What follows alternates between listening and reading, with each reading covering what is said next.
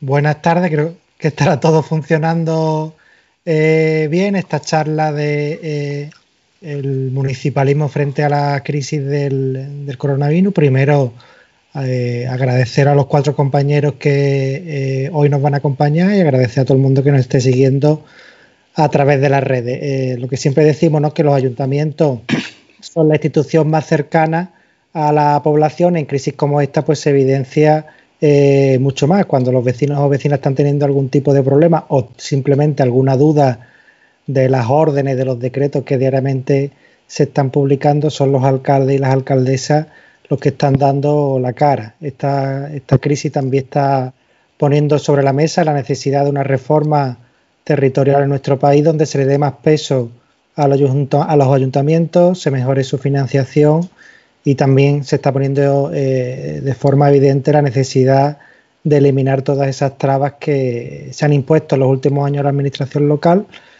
para que esta crisis pues no la sigan pagando los de siempre como la de 2008. Eh, como responsable de política municipal de Izquierda Unida quiero agradecer el papel de los alcaldes y alcaldesas de, Izquierda Unida en, en, nuestro país, por estar en primera fila, por estar dando la cara durante esto, esta semana compleja eh, de incertidumbre, de dudas constantes y eh, agradecer como siempre por eh, la valentía que tienen, ya no solo por dar respuesta a esta crisis sanitaria, sino por adelantarse al, día siguiente, ¿no? al día después, a esa crisis social y económica que ya está en nuestros municipios, pero que va a seguir, por desgracia, durante mucho tiempo. Valentía de alcaldes que, eh, como a mí siempre me gusta decir, llegan al límite de la legalidad eh, para sacar propuestas adelante para defender a, siempre a las clases más eh, vulnerables. Estirar al máximo las competencias, agudizar el ingenio. En nuestra página web, en, esta, en estos días hemos estado subiendo iniciativas de los diferentes municipios donde gobernamos o cogobernamos y creo que Izquierda Unida vuelve a ser un ejemplo de eh, municipalismo valiente que defienda a los trabajadores y a las trabajadoras de nuestro municipio y con un ingenio eh, increíble para que nadie se quede atrás y seguir protegiendo a esas familias más vulnerables. Hoy nos acompañan y ya le, paso la palabra a, a los compañeros y a las compañeras.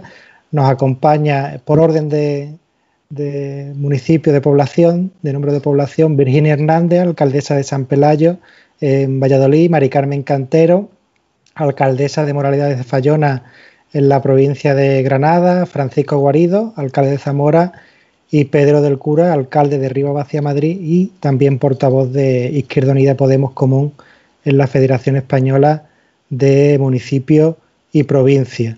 Eh, la primera compañera que nos va a hablar. Por cierto, eh, están las redes abiertas para que podáis hacernos las preguntas y al final de las charlas eh, nuestros compañeros y compañeras pues intentarán dar respuesta a todas las a todas las dudas. Así que durante el transcurso de estas charlas podéis hacernos las preguntas que estiméis. Eh, la primera compañera, Virginia Hernández, alcaldesa de San Pelayo desde 2015, es un municipio de 50 habitantes, aunque ahora entre bambalinas nos estaba diciendo que ahora mismo viven solo 25 personas en el, en el municipio. También es diputada eh, la Diputación Provincial por la Confluencia Ciudadana Valladolid Toma la Palabra. Y hoy pues nos puede aportar seguramente un punto de vista diferente, que yo creo que es algo que todos tenemos en mente en estos días, eh, donde todo se centra en las grandes ciudades o se centra todo en Madrid, pues que hay una España vaciada donde, lo decía antes Pedro también, entre bambalinas, la mayoría de los municipios de España se parecen más a San Pelayo que arriba eh, hacia Madrid. Así que le, cedo el testigo a, la compañera Virginia y a agradecer eh, que hayas querido contar, eh, que, que, hayas querido participar en esta charla. Así que Virginia, todo tuyo. Bueno, muchas, muchas gracias Dani y muchas gracias a todos vosotros por, invitarme, porque efectivamente entre bambalinas yo les comentaba a mis compañeros que qué podía contar yo, ¿no? Que podía contar la alcaldesa de un pueblo de 50 habitantes, de 49, aunque eh, ahora mismo hay 25 personas, eh, de cómo estábamos gestionando esta crisis, porque la realidad es que poco podemos gestionar, por suerte o, por desgracia. Y tomando el testigo de lo que decías, eh, lanzaría ya una, una primera reflexión, ¿no? ¿Cómo puede ser que si la mayoría de los municipios se parecen más al mío que a Rivas, eh, se esté legislando pensando más en municipios como Rivas que en el mío propio? Sería una reflexión a tener eh, de entrada en cuenta, aunque sí que es cierto, no podemos, no podemos obviar que la mayoría de la población se concentra en municipios como Rivas y no como, no como en San Pelayo.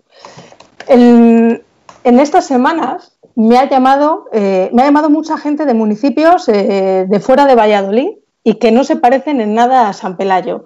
He recibido un montón de llamadas de periodistas de Madrid, que es algo que no me sucede nunca. Yo estoy acostumbrada a que me llamen el, periódico de la provincia, eh, la televisión de Castilla y León, pero nunca me llama nadie de Madrid. Y me han llamado un montón de periodistas para preguntarme cómo se vivía la crisis del, coronavirus en un pueblo como el mío. Y yo siempre le respondía lo mismo, pues prácticamente igual que cuando no había coronavirus. Porque en municipios donde ya no teníamos eh, casi eh, ni médicos ni enfermeras, donde ya no tenemos colegios, donde ya no tenemos tiendas, donde no tenemos transporte, podemos decir que ya estábamos preparados para vivir una, crisis así. En municipios donde no nos encontrábamos ya eh, con gente en la calle, no hemos tenido que, tener eh, que, esforzarnos especialmente para, vivir esta, para vivir esta nueva situación. Es cierto que, que de alguna manera eh, algo sí que ha cambiado, ¿no? Porque antes no nos cruzábamos con nadie eh, por la calle porque no había esa gente, pero ahora ni siquiera hemos, eh, podíamos salir de casa. Y esto es quizás una de las primeras cuestiones diferenciales o importantes que, que, ha sentido buena parte de la gente de pueblos como el mío, ¿no? Esa sensación de estar viviendo una especie de confinamiento injusto no porque no haya que, confinarse efectivamente y, de hecho la gente lo está haciendo y lo comprende perfectamente, sino porque si qué sentido tiene o la gente quizás se preguntaba por qué yo en mi pueblo con 25 personas y calles eh, en muchos casos de 10 metros o 15 metros de, de ancho no salgo de casa a la vez que estoy viendo el metro de Madrid lleno de gente, por ejemplo. ¿O por qué tengo que recorrer kilómetros para llegar a un supermercado para poder hacer la compra y no estoy pudiendo ir al huerto, eh, que es donde produzco mis propios alimentos. Sí que es cierto que la gente tenía, ha, sufrido en este sentido una cierta, bueno, un cierto disgusto, ¿no? Eh, de pensar por qué en pueblos como el mío, con una densidad menor de 5 habitantes por kilómetro cuadrado, teníamos que estar eh, confinados de la misma manera porque si yo estoy confinada de la misma manera que un ciudadano de Madrid, qué mínimo que exigir que dentro de casa pueda hacer lo mismo que un ciudadano de Madrid. Y la realidad es que no podemos hacer lo mismo porque no tenemos eh, acceso a una cuestión tan básica y fundamental como es Internet. Ahora mismo, en este confinamiento, todo el mundo está gastando su tiempo en ver horas y horas de Netflix y en jugar a ser influencer a través de Instagram. Y en muchos de los pueblos de, la España interior apenas sí tenemos internet para comunicarnos por WhatsApp con nuestros familiares o con nuestros amigos que viven en, otros, en otros núcleos de población cierto modo esto eh, es, lo que ha generado ¿no? Eh, cierto, cierto malestar y lo que creo que debemos eh, tener en cuenta cuando nos pongamos a pensar en cómo tenemos que reconstruir el país después de, que todo esto pase. Pero por lo demás, y es lo que yo les decía a los compañeros antes de empezar, poco ha cambiado. Los niños no van al cole, es cierto, y el, mercado ambulante, porque a un pueblo como el mío el, mercado es ambulante, no tenemos tiendas, pero el pescado viene a la puerta de casa, el pan viene a la puerta de casa, la fruta viene a la puerta de casa, bueno, pues vienen con las eh, correspondientes medidas de, de protección. Pero vosotros lo sabéis, en los ayuntamientos tenemos muy pocas competencias y tenemos sobre todo muy poco dinero, muy poca posibilidad de disponer del dinero. Y al final, eh, pues eh, hemos, eh, en un pueblo como el mío, más que poner en marcha medidas desde los propios ayuntamientos, nos ha tocado un poco patalear, como ya estamos acostumbrados, para exigir a otras administraciones que nos dieran los servicios y los recursos que necesitábamos. Por ejemplo, cierto que en la medida que hemos podido nos hemos adaptado, ¿no? Pues en San Pelayo, por ejemplo, tenemos un alguacil pues el alguacil eh, con la misma mochila que antes utilizaba para, para labores de jardinería, pues es la que utiliza ahora para desinfectar. En la mancomunidad, para que os hagáis una idea, eh, y además así os hacéis una idea del tipo de zona eh, de donde está San Pelayo, somos 23 municipios los que formamos una misma mancomunidad de menos de 4.000 habitantes. Entonces hemos modificado eh, pues la maquinaria y el camión que teníamos de recogida de basuras, por ejemplo, para poder fumigar contenedores, calles y, espacios comunes de nuestros pequeños pueblos. Y por lo demás, lo que nos ha tocado ha sido pues, reclamar tanto a las diputaciones como a la Junta de Castilla y León. Es cierto que hablando con, compañeros alcaldes de otras provincias de Castilla y León, tengo que reconocer que, va por barrios. Por ejemplo, anoche hablaba con, el alcalde de Miranda de Azán, un pueblecito de 400 habitantes en Salamanca, y me decía que en su pueblo las mascarillas las habían tenido que fabricar los vecinos. Yo tengo que reconocer que la Diputación de Valladolid ha repartido una mascarilla por habitante y un panel protector por, eh, para cada trabajador.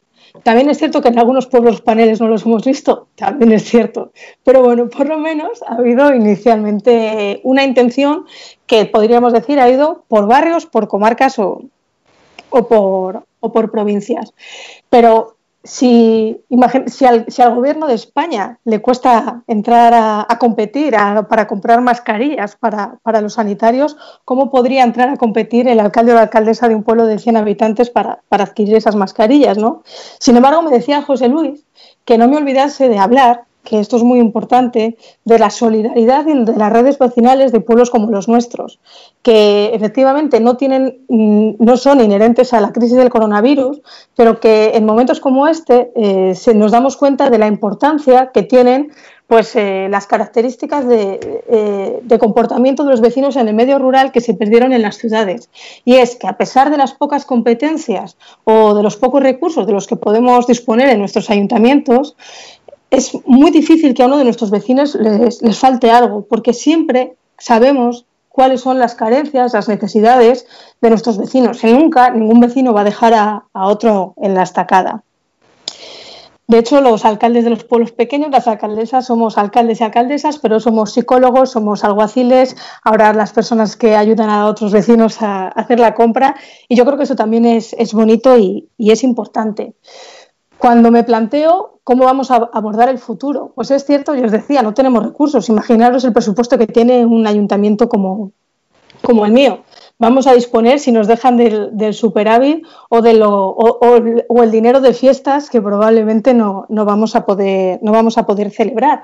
Pero si no, por ejemplo, hablamos muchas veces de los ayuntamientos, es el momento de fomentar las contrataciones directas.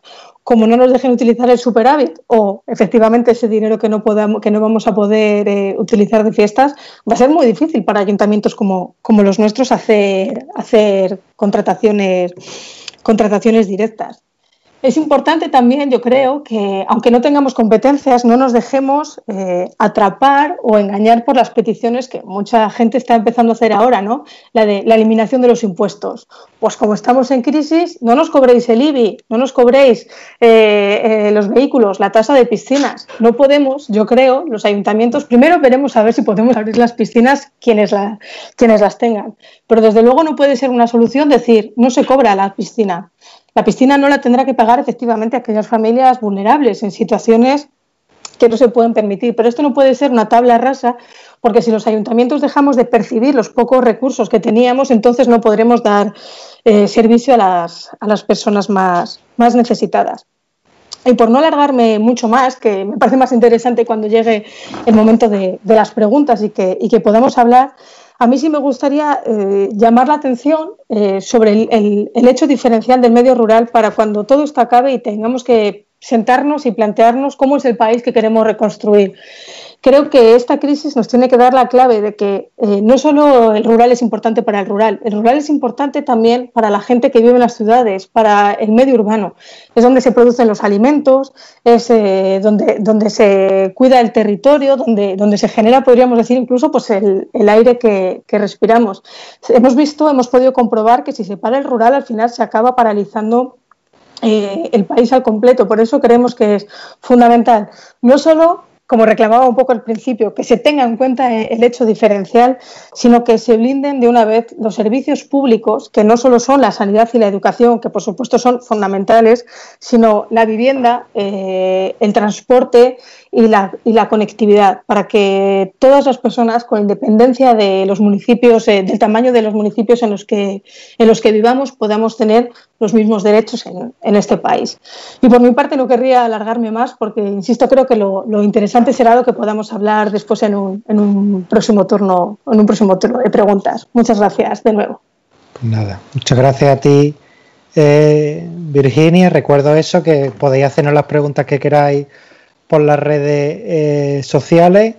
Eh, Virginia ha dado la, visión pues, de, de, lo rural, como yo decía, de la importancia de lo rural y creo que también ha dado una clave que eso nos afecta a todos los municipios, que es la necesidad de aplicar la progresividad en la política fiscal, que es lo que decía, ¿no? Ahora todo el mundo diciendo bajen impuestos, bajen impuestos, pues habrá gente a la que se le tenga que bajar y a gente a la que se le tenga que, que subir para aplicar esa necesaria progresividad. Eh, ahora le paso la palabra a la siguiente compañera, Mari Carmen Cantero, alcaldesa de Moralidad de Zafayona en la provincia de Granada, como decía antes, compañera de, de Andalucía, también alcaldesa de 2015, una alcaldesa como todas los alcaldes y alcaldesas de Izquierda Unida, volcada desde el primer momento en, en garantizar el bienestar de, de, su pueblo. Esta mañana hablaba, hablaba con ella y me decía, por ejemplo, que en su pueblo habían empezado a tomar medidas mucho antes de que se declarara el estado de, emergencia, ¿no? eh, con esa, como decía antes, ese interés de nuestra formación política por proteger siempre a la población más, más vulnerable. Nos va a dar una visión, entiendo, pues también de un municipio pequeño, no sé qué población tendrá tu, tu pueblo, Mari Carmen, ahora nos lo dice, pero bueno, un ejemplo más de cómo eh, gobernando desde Izquierda Unida agudizamos el ingenio para que nadie se quede, se quede atrás. Así que todo, todo tuyo, Mari Carmen, y, gracias también por, por, participar en esta charla. Muchas gracias, Dani. Buenas tardes a todos los compañeros y, y compañeras. Felicitar a la organización y a Dani en especial por la organización de este de este evento donde vamos a poder compartir todas las, las experiencias que llevamos en este tiempo y, y, también pues servirnos los unos a los otros un poquito de hombro donde poder desahogarnos, porque la verdad que han sido eh, semanas muy complicadas. Yo irónicamente le decía a, mi pareja, va, vamos a ganar un pueblo, pero vamos a perder una familia, porque era espectacular como los vecinos, que también es un honor que, que el vecino te llame, te pida, te, te cuente, te solicite información y demás, pero eran las 24 horas de, del día sin exagerar. Pero también me siento súper orgullosa de pertenecer a la organización que pertenezco y no es por dar palmaditas a nadie, porque tener a compañeros eh, alcaldes y alcaldesas de otros municipios, de otras ciudades y de pueblos más grandes, más pequeñitos, eh, Dani siempre, cada vez que le preguntábamos algo, teníamos la respuesta inminente, o sea que chapó por nuestra organización porque a pesar de tener pocos recursos, siempre tenemos un hombro donde apoyarnos y encontrar una respuesta de, de, un poco más clarificadora de la que nos pueden llegar desde el resto de instituciones. Por lo tanto, eh, orgullo de, nuestra organización y de nuestros compañeros y de nuestras compañeras. Un poco por lo que comentaba la compañera Virginia, mi municipio, Moralidad de Zafayona, en Granada, tiene 3.300 habitantes.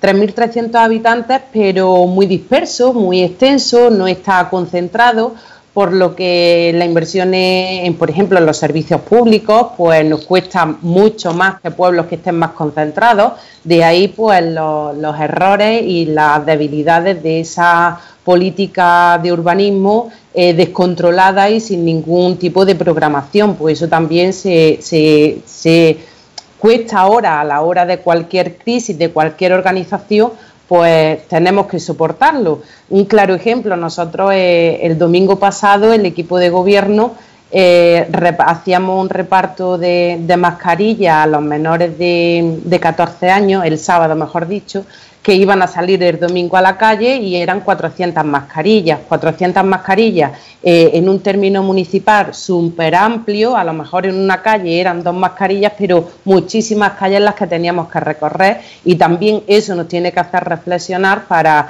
dentro de esa reformulación que hagamos de, la nueva, del nuevo país que, nos tiene que empezar, que tenemos que empezar a reconstruir a partir de esta crisis, que también eh, el tema urbanístico pues esté presente. Como decían los compañeros, los ayuntamientos muy poquitas competencias, pero muchísimas voces de nuestros vecinos y nuestras vecinas que nos llegan directamente.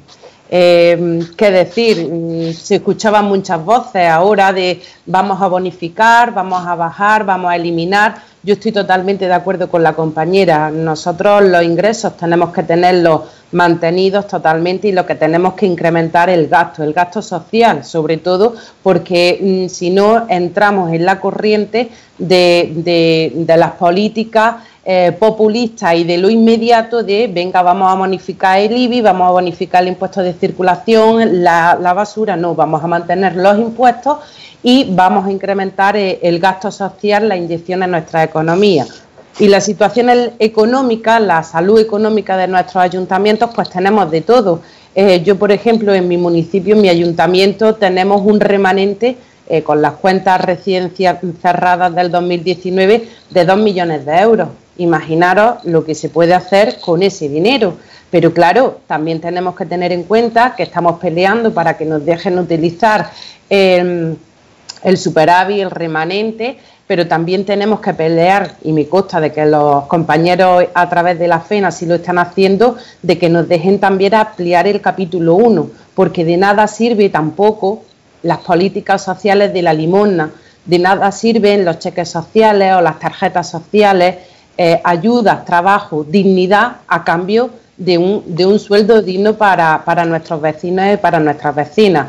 El equipo de gobierno de Moraleda eh, está totalmente em, es totalmente consciente de que las ayudas sociales tienen que venir por ahí. Dinero, eh, dinero a cambio de trabajo. Si tú recibes algo de la comunidad, tú tienes que prestar algo a la comunidad. Tenemos que eh, hacer valer esas ayudas sociales y que no sean la limosna que, el sistema capitalista quiere también aprovechar esta situación de crisis para, para expander y hacer más dependiente a la ciudadanía. Tenemos que seguir peleando por esa utilización de, los superávit de los remanentes. Yo cuando a nuestros vecinos le contamos, pues un pueblo de 3.300 habitantes, hicimos un referéndum popular en el 2017 para ver en qué invertíamos eh, el superávit del ayuntamiento, en qué proyectos de inversión. Eh, el primero salió un centro de estancia diurna que está en construcción y le decíamos a nuestros vecinos que mm, aunque tuviésemos superávit en el ayuntamiento, eh, la ley nos obligaba a pedir un préstamo y a seguir pagando intereses a los bancos. Mm, una persona de, calle, de, nuestros vecinos de clase obrera, pues decían, pero ¿cómo puede ser eso? ¿Cómo se puede justificar eso? Todo eso es con lo que tenemos que, ahora ir revirtiendo eh, eh, la situación que tenemos. Nosotros aquí en el municipio, en casos de, COVID, hemos tenido solamente que uno. Uno y era un personal sanitario, personal responsable y, bueno, ya está superado y la verdad que, que el municipio ha respondido y como bien decía Dani, mm, lo mismo que fuimos responsables cuando nos decía eh, como ciudadanos, no como representantes de la institución, no compréis mascarillas que lo necesitan los asmáticos, no compréis, no compréis pues nosotros veíamos sobre el día 11 de marzo que ya la cosa se estaba eh, encauzando a, la situación que hemos vivido y, por ejemplo, el 13 de abril, que fue viernes, nosotros reunimos a nuestras auxiliares de ayuda a domicilio, porque también, como antes decía la compañera Virginia, no tenemos muchas competencias, pero tenemos muchísimas competencias delegadas cuando la, cuando la pista del colegio se está viniendo abajo, eh, nos dice la Junta de Andalucía que eso nos toca arreglarlo a nosotros, aunque la competencia de educación no la tenemos nosotros. Cuando hace falta dar un respaldo con ayudas escolares, eso lo hacemos los ayuntamientos y no tenemos competencia en educación. Pues en esta materia lo mismo. Yo el otro día nos poníamos la mano en la cabeza cuando nosotros llevamos desinfectando la vía pública eh, pues cada 48 horas con, autónomos de aquí del municipio, con los tractores, los atomizadores, eh, buscándonos la vida, qué productos utilizar, hablando con otros compañeros y compañeras. Y de repente el otro día la Junta de Andalucía nos envía, nos llama por teléfono, porque esas cuestiones no suelen hacer las oficiales, eh, nos llama por teléfono para que le enviemos un informe de los productos que estamos utilizando, cómo lo estamos haciendo y demás. Y nosotros le decíamos, ahora vaya a venir a fiscalizarnos, ahora vaya a venir a fiscalizarnos, cuando vosotros erais los que nos teníais que haber dado las instrucciones desde el momento uno para ver cómo lo hacíamos, no que teníamos que, a través de canales informales, de, a través de la Universidad de Granada, con químicos y demás, que nos dijeran qué producto, y además en el mercado, eh, que como estaba el mercado, que te vendían cualquier producto y como no tuvieras un poquillo de información te la metían doblada pero en 0,2. Entonces, imaginaros mm, si el gobierno de España, con el super gabinete técnico de salud jurídico que tiene, eh, le pueden haber metido con el tema de, los test de las mascarillas, pues imaginaros un ayuntamiento de 3.300 habitantes. Y ahora viene la Junta de Andalucía a fiscalizarnos, a ver cómo hemos hecho la, la, la desinfección de las calles. Es algo inaudito, pero respiramos hondo y por nuestros vecinos y por nuestras vecinas y por nuestra organización, pues seguimos adelante y, ya está. Ahora mismo la situación está controlada. El post, el, día de después, que es lo que más nos preocupa, eh, esa, esa, masa social eh, que ahora mismo pues ya hemos visto los datos del desempleo que vamos a tener y demás, todo eso tenemos que hacer un escudo social, como dicen nuestros compañeros, pero un escudo social que venga también directamente a los ayuntamientos, porque nuestros vecinos vienen a pedirnos a nosotros directamente la ayuda. Yo hace pocos días hablaba con los compañeros de Andalucía, porque a través de las ayudas que la Junta de Andalucía, con dinero del propio Gobierno de España, habían trasladado a las provincias para, el tema de los servicios sociales, de ayuda a domicilio, de refuerzo de personas vulnerables y demás, pues claro, yo veo una campaña de mi organización que, dice eh, van a llegar a los municipios de Granada tres millones y pico. Pues me meto en el Boja, hablo con los compañeros, qué bien que nos va a llegar dinero. Además, llamo al presidente de la Diputación de Granada, ¿qué, presidente, ¿cuándo, cómo vais a hacer la transferencia de los fondos y demás? Yo ya más contenta aquella mañana, claro, pues imaginaros.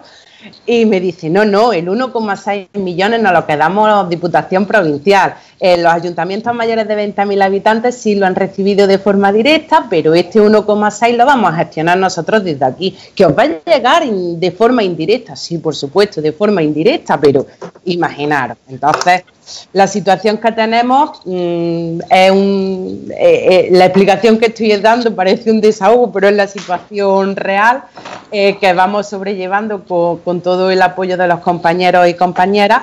Pero bueno, tenemos que estar muy pendientes y muy vigilantes de ese reclamo de más autonomía, sobre todo más autonomía. No podemos ser en los ayuntamientos esa ente, esa ente tutelada y como decía el secretario del PC aquí en Granada, no podemos ser los rompeolas de esta crisis. Tenemos que tener nuestra autonomía propia, eh, tenemos que darle respuesta. No estamos en los tiempos del subdelegado de, eh, del gobierno que ponía a los alcaldes a dedo y, y el alcalde hacía o deshacía según eh, no, no estamos en esos tiempos. Tenemos que eh, seguir con nuestra, nuestra batalla de, las máximas competencias para nuestros municipios y la máxima financiación, porque no tiene lógica que los ayuntamientos sirvamos para eh, hacer competencias que son de otras administraciones, que el dinero que gestionamos y que componen esos superavios, esos remanentes, sirvan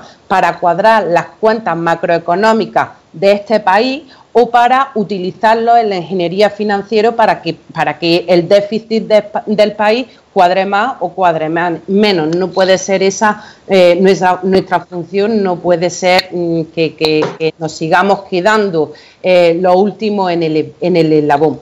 Y yo pues no me quiero extender más, eh, agradecer de nuevo este formato de interlocución, así aprendemos todos y también podemos compartir la experiencia todos y ahora ya pues esperar las preguntas cuando, cuando nos vengan. Muchas gracias. Muy bien, pues muchas gracias, eh, Mari Carmen. Yo creo que ha dado varias claves. Terminaba con el tema de la autonomía. Y yo creo que después de esto, en el país que queramos construir, hay que poner en valor el trabajo. Y que componen esos superavios, esos remanentes. Y yo, pues, no me quiero. El trabajazo. que... más, eh, agradecer de nuevo este formato. Está colando algo, ¿no? Parece. Me estoy escuchando de nuevo. Sí. Ahora Quito el micro, ¿ves? Prueba.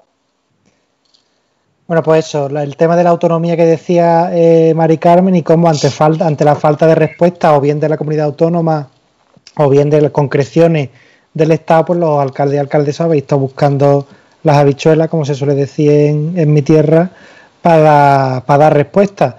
Y otra clave que es como tú empezabas, Mari Carmen, que es la defensa de, lo público. Yo creo que esta crisis eh, la gente se está dando cuenta lo importante que es tener un sistema de salud público, eh, como la campaña esa que Izquierda ya sacó hace tiempo de todo el poder para lo público está más vigente que nunca y cuando hablamos de ayuntamiento también hablamos de, público, de lo público, hablamos del Estado y, esa defensa de lo público eh, supone más personal en los ayuntamientos, más competencias, menos restricciones, ¿no? Y en esa, en esa estamos y seguramente el compañero Pedro que hablará al final podrá eh, contarnos cómo, cómo se está trabajando en esa en esa línea. Eh, le paso la palabra ahora al compañero Francisco Guarido, alcalde de Zamora también de 2015 eh, y en este mandato pues con mayoría absoluta, es la única capital de provincia donde la alcaldía es de, Izquierda Unida. Hablamos pues de un ayuntamiento más grande que los dos anteriores, eh, con más capacidad, pero con la misma, con el mismo ingenio, la misma capacidad de ingenio para llegar al límite. Por, ejemplo, fue uno de los primeros ayuntamientos en sacar la, convocatoria de ayuda para, autónomos y nada más que se hizo pública, pues todos los alcaldes acudimos al, gobierno de Zamora para que nos pasara la información de cómo se había hecho, ¿no? que yo creo que esa es otra clave de, Izquierda Unida, también lo decía Mari Carmen Cantero, ese, ese clima de compañerismo y de colaboración que hay entre las diferentes alcaldías que somos pocos, tenemos pocos medios, pero siempre dispuestos a trabajar. Y como decía también el grupo este de WhatsApp que tenemos de alcaldía, de aquí vamos a salir todo con el primer año de derecho convalidado, ¿no? porque estamos haciendo un esfuerzo en, comprender los decretos y las órdenes casi sobrehumanos. Así que le paso la palabra ahora a, a Paco y todo tuyo. Bueno, gracias. Mm, buenas a todos, especialmente a Virginia, a Mari Carmen, a Pedro y a todos los compañeros que estáis ahí y a los que nos pueden ver.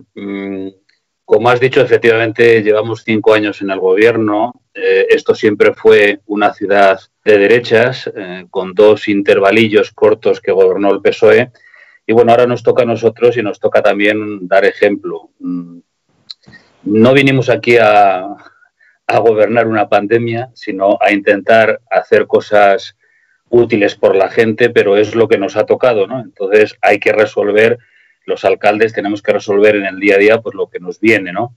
Zamora es un poco mayor que eh, los municipios eh, que nos han precedido, un poquito, no, no creáis que mucho, tiene 63.000 habitantes, es una ciudad eh, que vive de la hostelería, del comercio, mm, del turismo, de los servicios, y por lo tanto, claro, con los cierres que ha habido, pues es una ciudad muy afectada también en lo económico. ¿no? en la crisis sanitaria mm, estamos dentro de la situación general aceptablemente bien. Tenemos unos 720 contagiados que teniendo en cuenta el porcentaje de Castilla y León y el resto de España, bueno, eh, es, es aceptable, estamos en el buen camino ahora ya con la gente pudiendo pasear y reactivando un poquito la economía, pero lo que sí quería poner de manifiesto es que eh, esto eh, toca mucho económicamente a una ciudad como Zamora. Bueno, yo, yo, ante la pregunta que se nos hacía al principio, que era el papel de los ayuntamientos en la crisis, yo soy municipalista, pero creo que en esta ocasión mm, deberíamos de jugar un papel más secundario o un papel subsidiario, mejor dicho. Yo creo que tiene que jugar el papel fundamental el Estado y las comunidades autónomas, pero fundamentalmente el Estado. Es su misión, es el que tiene la caja del dinero y es el que tiene pues las, el potencial de, de poder hacer medidas que beneficien rotundamente pues a los que menos tienen y especialmente a los trabajadores y a los autónomos, que es lo que aquí tenemos. ¿no? Mirad, nuestra población eh, laboral en toda la provincia es de unos 55.000 trabajadores. La provincia tiene unos 180.000 habitantes. Tenemos, es una provincia muy envejecida. 55.000 trabajadores, de los cuales 7.800 están afectados por ERTE. Es decir, es un porcentaje muy alto. De ellos, la mitad, eh, de las cifras que he dicho, la mitad están en, en la capital, que como digo tiene 63.000 habitantes. Bueno, yo creo que eh, en las medidas que ha dado el gobierno, eh, que patrocina en el gobierno en el que estamos participando, yo creo que son medidas en estos momentos acertadas que tenemos que apoyar. Yo tengo la duda si se hubiera hecho lo mismo con otro gobierno de otro color distinto. Yo creo que el tema de los ERTES es un tema que favorece mucho a la gente, al mundo del trabajo. Es algo que es una medida contundente y yo creo que ahí se ve la mano de nuestra organización dentro del gobierno. Y, decía que fundamentalmente tiene que ser el Estado porque, bueno, yo repasando las cifras de, los últimos años, las generales que suelen salir, pero que es bueno también recordar a veces, ¿no?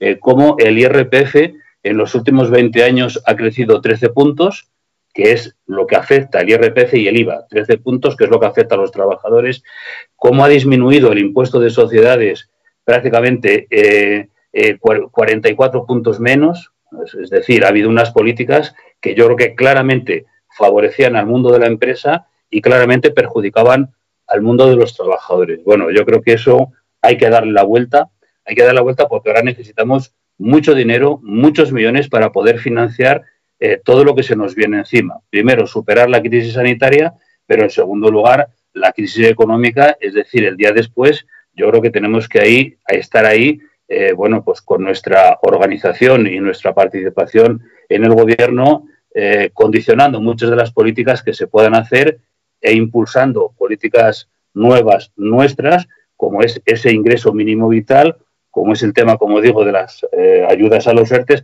o las ayudas que se están dando también a autónomos. Comentaba antes la compañera que de bajar impuestos nada.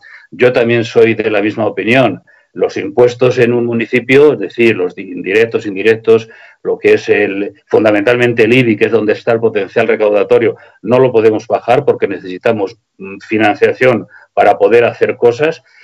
Otra cosa es las tasas que estamos cobrando los ayuntamientos eh, y que afecta a gente eh, que se ha visto ahora en el mare magnum de, la crisis, ¿no? Como puede ser las terrazas de los bares, las rentas que nosotros podemos cobrar pues, en los mercados de abastos, eh, etcétera. Bueno, a este tipo de tasas sí que podemos condicionarla a quitar aquello que afecte al estado de alarma o la situación de crisis sanitaria, pero desde luego los ayuntamientos está claro que tienen que financiarse para poder hacer cosas. Sin dinero no se puede hacer cosas. Bueno, hablaba antes la compañera del remanente de tesorería, menos mal, menos mal que eh, tenéis dos millones, nosotros tenemos algo más, porque eso significa muchísimo para poder hacer cosas. Nosotros tenemos un remanente muy consolidado a lo largo de los últimos años. Creo que si en algo nos hemos destacado con relación al mundo de la derecha que siempre ha vivido esta ciudad, ha sido por una buena gestión económica y ahora ese remanente con el que pensábamos hacer obras importantes en la ciudad y, muchos servicios, bueno, queda un poco todo supeditado pues al día a día de ayudar eh, eh, a la gente que lo está pasando mal, ¿no? Hablaba antes el compañero de que habíamos hecho eh, unas bases y hemos lanzado una línea para ayudar a los trabajadores autónomos que se han visto afectados por estos cierres que ha decretado el gobierno. Es una ciudad, como os digo, que vive comercio, hostelería, bares, turismo, es, lo que hay en esta ciudad. Hemos puesto un millón en esa línea de financiación, mm, bueno, pues para dotar, eh, para transferir 500 euros a todos aquellos autónomos que han tenido un cierre o 300 a los autónomos que se han visto afectados en sus ingresos, es decir, no han cerrado, pero no tienen clientes y no tienen actividad económica teniendo en cuenta esta situación. Vamos a sacar en los próximos días, eh, también tenemos hechas las bases por si algún ayuntamiento le interesa lo que hemos hecho, otra, otra línea con otro millón de euros para eh, los trabajadores que han quedado en ERTE. Es decir, vamos a complementar, igual que lo hemos hecho con autónomos, que los consideramos también trabajadores, eh, a los trabajadores que hayan quedado en ERTE, vamos a, a dar una cantidad fija siempre de 300 euros, o a aquellos trabajadores que hayan sido despedidos que también al principio, antes del estado de alarma, bueno, hubo muchas empresas que aprovecharon y despidieron, ¿no? Eso se añade a otro medio millón más que vamos a poner para los alquileres de los autónomos. Y bueno, no es gran cosa estas líneas de ayuda, son un millón, un millón, medio millón, pero eh, completado con lo que puede hacer el Estado o completado con lo que puede hacer la comunidad autónoma, se trata de poder mantener vivas a las empresas pequeñas y a los autónomos por un lado y mantener vivos también el potencial del, mundo del trabajo. ¿no? Bueno, esas ayudas eh, se complementan con lo que estamos haciendo ahora, creo que todos los ayuntamientos, como es eh, trabajar mucho la ayuda a domicilio, trabajar las comidas en casa para los niños que tenían beca. Todo eso son competencias que nos transfiere ahora mismo la comunidad autónoma, prácticamente sin financiación, y nos lo tenemos que comer. Bueno, eso de las competencias impropias de los ayuntamientos, que algún día hablaremos. Los ayuntamientos tienen eh, que hacer muchas cosas, pero estamos haciendo muchas cosas que realmente son competencia de las comunidades autónomas, nos las dejan en nuestras manos y apenas nos, nos financian, ¿no? Bueno, todo eso, como digo, son gastos que tiene ahora mismo eh, el ayuntamiento eh, podemos hacer frente en, una situación económica que tenemos bastante aceptable y de lo que se trata ahora mismo es de poder reflotar a este tipo de gente. Hemos doblado también las ayudas de urgente necesidad, que bueno, también en parte financia las comunidades autónomas, pero nosotros hemos puesto el doble de lo que está poniendo eh, nuestra comunidad autónoma, que por cierto ayer publicaba la Comunidad de Castilla y León un decreto bien correcto para suplementar eh, los ERTES de los trabajadores. Eh, en fin, todo es poco, ¿no? Con 210 euros eh, para complementar esas nóminas mensuales que efectivamente se ven disminuidas con los ERTES, pero bueno, que como he dicho antes es una medida bastante aceptable. Bueno, yo, yo creo que en el futuro, y resumiendo un poco, la política fiscal que pueda hacer el gobierno es fundamental. Tiene que ser una política fiscal muy contundente eh, con las rentas altas, porque es la única manera de que podamos eh, hacer algo por los millones de trabajadores que ahora mismo pues, van a quedar bastante desamparados y lo mismo digo de los autónomos, ¿no? Por lo tanto, política fiscal eh, contundente con las clases o con las empresas que tienen un potencial económico, no podemos tampoco bajar los impuestos porque igual que tiene que financiarse los ayuntamientos, tiene que financiarse el Estado para favorecer todo esto y al final la política fiscal es la que redistribuye eh, los ingresos. En definitiva, que yo creo que estamos mm, por fin saliendo del túnel de la crisis sanitaria, nos enfrentaremos a una crisis económica muy fuerte, especialmente en poblaciones como la mía o ciudades como la mía, que tienen mm, mucha dependencia de la hostelería, comercio y del turismo, pero bueno, ahí tenemos que estar los, los ayuntamientos y sobre todo la gente de Izquierda Unida, que yo creo que sí es una organización de la que se tiene uno que sentir orgulloso, como se ha dicho antes, y tenemos que demostrar que sabemos gestionar económicamente los ayuntamientos y en estas situaciones que son sobrevenidas y que nadie esperábamos, también somos capaces de hacer cosas en beneficio pues, de la mayoría social. Bueno, pues muchas gracias por, por escucharme.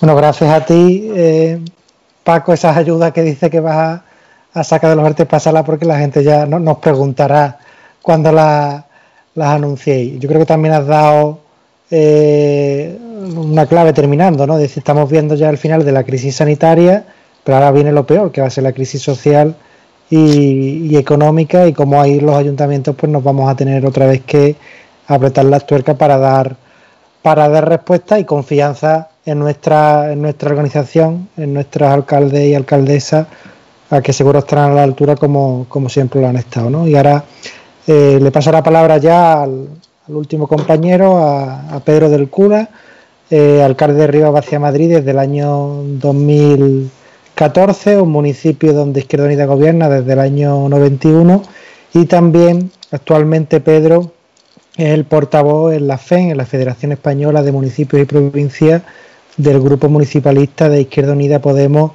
eh, común. Eh, lleva semanas eh, trabajando intensamente en el entorno de esa federación para llegar a un consenso y un acuerdo y presionar también al gobierno en lo que habéis hablado los compañeros de antes de la regla de gasto, la estabilidad financiera, todas esas, esas trabas que tienen ahora mismo los, ayuntamientos. así que Pedro, pues tiene, tiene la palabra y ya os digo que están llegando eh, algunas preguntas. Después cuando termine Pedro, pues hacemos un, turno de respuesta y animo a quien nos esté viendo que, eso, que, nos haga las preguntas que quieran para los cuatro compañeros que hay aquí. Así que Pedro, todo tuyo. Vale, gracias Dani. Buenas tardes a, todos, a, los compañeros Virginia, Carmen y, Paco, a la organización Izquierda Unida por provocar este encuentro. Izquierda Unida es una organización municipalista, y es municipalista porque es la organización que está en el terreno de lo concreto, a pie de calle. Y eso es lo que pasa en los pueblos y en las, y en las ciudades. Por eso somos una organización eh, municipalista y ahora, especialmente, cuando el municipalismo adquiere importancia, ¿no? que es cuando, cuando hay problemas realmente y cuando se ve todo lo que puede dar de sí el trabajo de lo, de lo concreto, de lo próximo. Y siempre lo comentamos, lo que al final a un ayuntamiento, a un alcalde, a una alcaldesa no le compete por ley, pues le incumbe políticamente, porque todo lo que afecta a nuestros vecinos forma parte de nuestros problemas. ¿no? Por lo tanto, creo que, esta crisis está de alguna manera permitiendo poder dibujar también un, debate que, teníamos ¿no? con, este, con este nuevo gobierno, un debate histórico sobre qué papel tenemos también los ayuntamientos, que no se nos olvide que somos parte del Estado y así lo, consagra la Constitución, y que pintamos en un contexto donde en este país parece que todo tiene que ver con la tensión eh, comunidades autónomas, Estado central, y ahí en eso se basa la política, en eso se basan los cambios legislativos, en eso se basa lo que al final acaba ocurriendo o, se acaba plasmando en el, en el BOE. Por eso esta crisis lo que ha demostrado es que estamos en un contexto donde primero nos encontramos con un gobierno que es nuevo, que se encuentra con una realidad nueva, que ha cumplido los 100 días de gobierno en medio de una, de una crisis que nadie esperaba, con un Partido Popular que está utilizando toda su fuerza y las instituciones donde gobierna para utilizarlo como un ariete contra, contra el Estado, con una lógica en algunos casos eh, con posiciones pues eh, prácticamente golpistas, ¿no?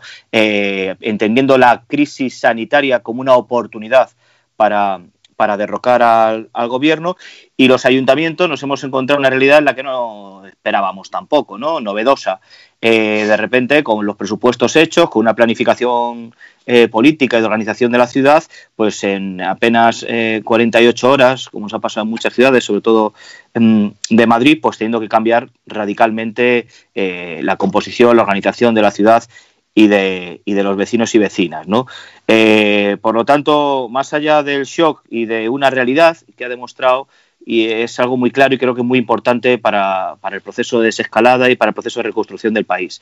Es que quienes más capacidad tienen de reacción y de intervención directa, de menos tiempo entre la necesidad y la intervención de la misma han sido los ayuntamientos. Y da igual aquí el tamaño de los ayuntamientos. Pequeños, grandes, medianos, ha habido una reacción en tiempo real, mientras en otros sitios había discusiones interminables o se estaba debatiendo a ver quién se le echaba la culpa o qué instrumento era el mejor para, para, poder aplicar alguna, alguna iniciativa. Lo explicaba Paco, cuando se cerraban los colegios ya estábamos organizando las comidas, las ayudas a los mayores, prácticamente eh, casi todas los, las ciudades tienen especialmente atendida a su población.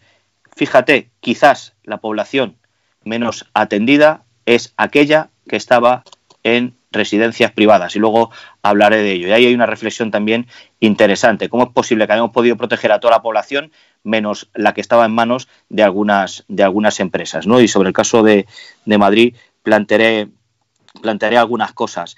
Eh, en, este, en este contexto yo creo que, que hay debates que son interesantes. ¿no? Yo quiero primero plantear algunas iniciativas que hemos puesto en marcha en la, en la ciudad creo que es importantísimo compartirlas, es decir, que, esta capacidad que tenemos de, soñar y esta capacidad que tenemos pragmática, la gente de, Izquierda Unida, de intervenir sobre las realidades cuando las vemos, ponga lo que ponga en, las normas, te diga lo que te diga el interventor, el secretario del, ayuntamiento, porque aquí hay una realidad y hay que resolverla, eh, pues está permitiendo que surjan cosas muy interesantes. Eh, Paco comentaba eh, algunas. Virginia eh, hablaba de, José Luis, de Miranda Azán, de cómo al final tenemos que ponernos a, organizar. Y yo creo que hay que hacer todo un ejemplo de, porque la configuración de cómo va a ser eh, la próxima organización del Estado va a tener mucho que ver, o debería tener mucho que ver, con cómo funcionan eh, los ayuntamientos. Nosotros hemos establecido desde el principio como tres elementos fundamentales de, trabajo. Mm, proteger a las familias, ayudar a, las empresas y a los trabajadores autónomos y otro que también para nosotros es muy importante, apoyar a nuestro tejido social, a nuestra sociedad civil organizada, que también eh, lo está pasando, lo va a pasar mal en la, en la salida. Proteger a las familias en el sentido más inmediato de apoyo a la realidad concreta eh, en las familias es donde están precisamente los trabajadores y trabajadoras de esos ERTES, esas personas que todavía no saben qué solución va a haber, qué, qué, qué salida y sobre todo todavía no tienen muy claro cómo se van a articular esas ayudas que tienen que ver con el Estado, que tienen que ver con las comunidades autónomas, dónde se solicitan, de qué manera y qué te piden. ¿no? Y aquí los ayuntamientos vamos a tener una función de ventanilla única, tenemos una función de facilitar, de traducir y de acompañarles, porque no puede haber ninguna ayuda pública que nosotros no facilitemos a nuestros vecinos. Y luego nosotros, como decía también muy bien Paco, esa labor subsidiaria, compensatoria, de mejora sobre las realidades que, las, que el Estado, que las comunidades autónomas eh, dejen, dejen fuera. ¿no?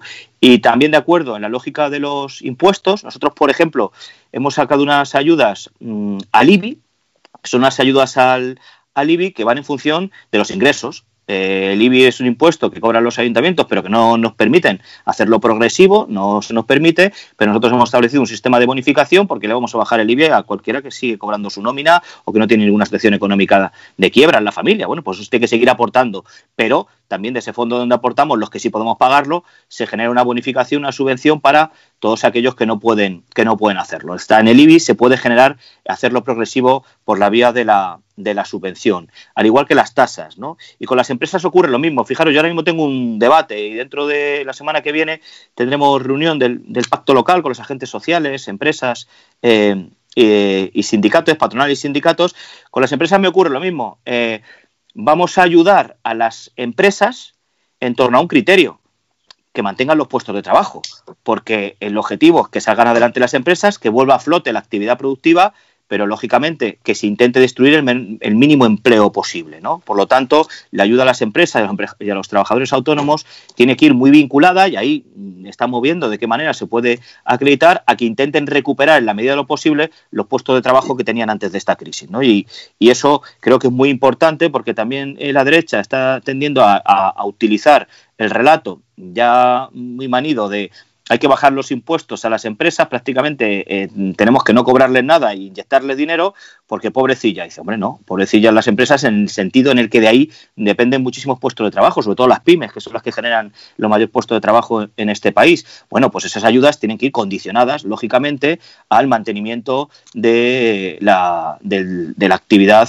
eh, de contratación que al menos tenían antes de la crisis y si no, las vías para poderlo recuperar, porque entonces, si no, estaríamos inyectando un dinero público, en algunos casos, para que para facilitar un cerrojazo, ¿no? Y eso yo creo que es importante y ahí vamos a necesitar instrumentos también los ayuntamientos para, para que esas ayudas, mm, lejos de ser universales, también las podamos distribuir. Y luego la sociedad civil.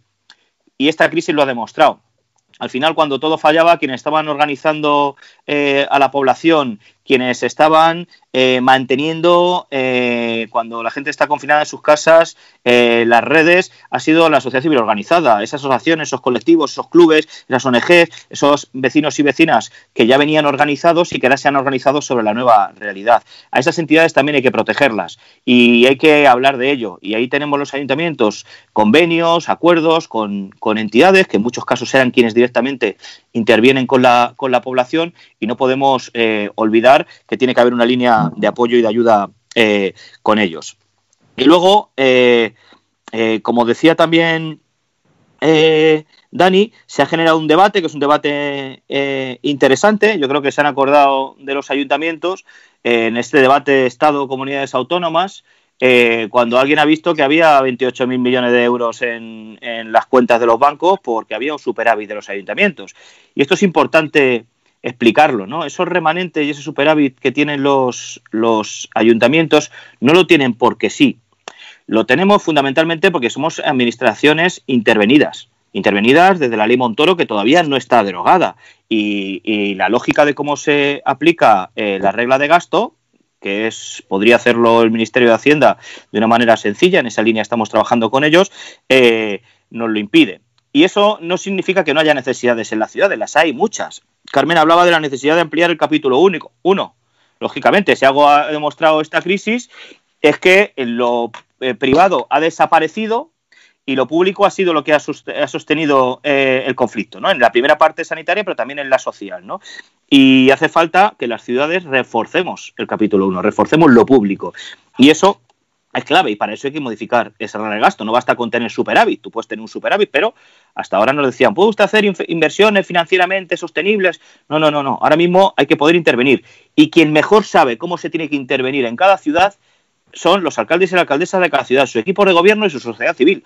Eh, no puede venir aquí una directriz para decir a ustedes ese dinero le he escuchado hace poco a un alcalde que decía incluso que no que se, que se ingrese ¿no? en, en, en, el, en el Banco de España. ¿no? Nosotros lo que tenemos es que poder, primero, eh, tener una ayuda directa eh, y no condicionada de los ayuntamientos, porque no todos los ayuntamientos tienen la misma realidad económica y la intervención, y aquí adquiere una especial importancia, y yo coincido también con Paco, el Estado, eh, y, ha, adquirido un nuevo rol el Estado, que luego os plantearé sobre algunas oportunidades que se abren, sobre todo para el enfoque ideológico y, discursivo que nosotros tenemos, pero que tiene que ver con que se tiene que ayudar a todas aquellas personas que en nuestro país lo estén pasando mal, independientemente de que su ayuntamiento tenga más o menos superávit. Estaría bueno. Otra cosa es que los ayuntamientos utilicen eh, sus remanentes o su superávit para acompañar, pero no solo eso. Hay muchas necesidades. Desde el año 2012 que se impuso ese techo de gasto, tenemos que poder hacer desarrollos eh, en nuestra ciudad. Yo por poneros un ejemplo, Rivas tiene 94.000 habitantes, eh, apenas teníamos 60.000 en el año 2009, tenemos exactamente eh, un incremento de población que es una barbaridad y sin embargo tenemos la misma plantilla congelada desde el año, desde el año 2009. ¿no? Por lo tanto, es imposible pues, eh, garantizar los servicios públicos con una plantilla congelada y con casi 30.000 vecinos más que tenemos en ese tiempo. Por lo tanto, eh, se tiene que poder eh, destinar los fondos también a las idiosincrasias que, que hay en cada, en cada ciudad. ¿no? igual que el capítulo 6, si los ayuntamientos, si el Estado, si las comunidades autónomas, ahora en torno a su inversión porque no solo es gestionar ayudas, ¿eh? esto no es un enfoque solo de servicios sociales, tiene que ver con la activación económica. Y la activación económica no se trata de ponernos a hacer obras porque sí, eh, se trata de hacer inversión que tenga que ver con reforzar lo público, que tenga que reforzar precisamente también lo colectivo. Y ahí tenemos que tener margen de inversión para poder ser también nosotros motor eh, de desarrollo económico en nuestras ciudades y en nuestros pueblos. ¿no? Por eso hay dos elementos ahí clave que en ese que en ese eh, superávit eh, tenemos que ser los propios ayuntamientos, y esa es la línea que estamos defendiendo en la federación, quienes decidamos eh, a qué dedicamos. ¿no? Y luego seguir peleando que las ayudas, cuando las ayudas son finalistas, se tienen que intentar canalizar a través de los ayuntamientos.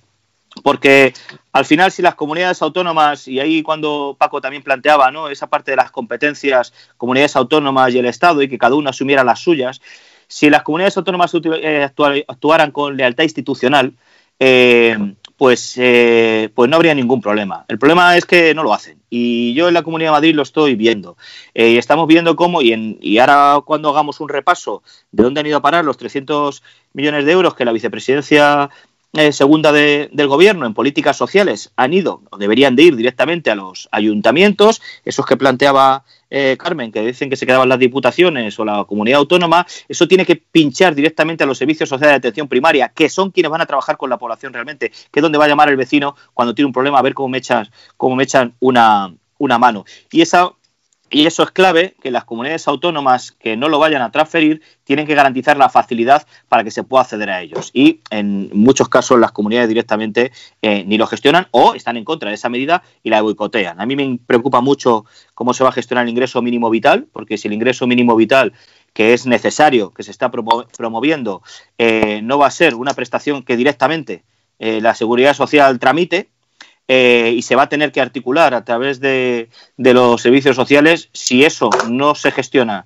directamente desde y se refuerza los servicios sociales eh, municipales, eh, las comunidades autónomas, sobre todo las del Partido Popular, que van a hacer lo posible por boicotearlo, pues vamos a, tener una, una, dificultad, ¿no? Porque entienden que además ahí es donde hay una propuesta, que es la propuesta que fundamentalmente nuestro, nuestro grupo político llevó al gobierno de coalición y yo plantear, bueno, un elemento que tiene que ver con la fe y luego algunos temas, porque lo más interesante yo creo es que la gente que ha querido, que ha hecho el esfuerzo de preguntar o intervenir, podamos tener un poco de, debate. Eh, eh, como bien ha dicho Dani, nosotros desde la Federación Española de Municipios eh, constituimos el grupo municipalista de la FEN, de Izquierda Unida Podemos Comus, el espacio político de, de Unidas Podemos y estamos intentando tener, eh, forzar esa interlocución directa con el Estado ¿no? y, y, entender que no puede haber un debate Estado-comunidades autónomas si no están también los ayuntamientos. Si no estamos los ayuntamientos, falta una parte del Estado y aquí hace falta el Estado pleno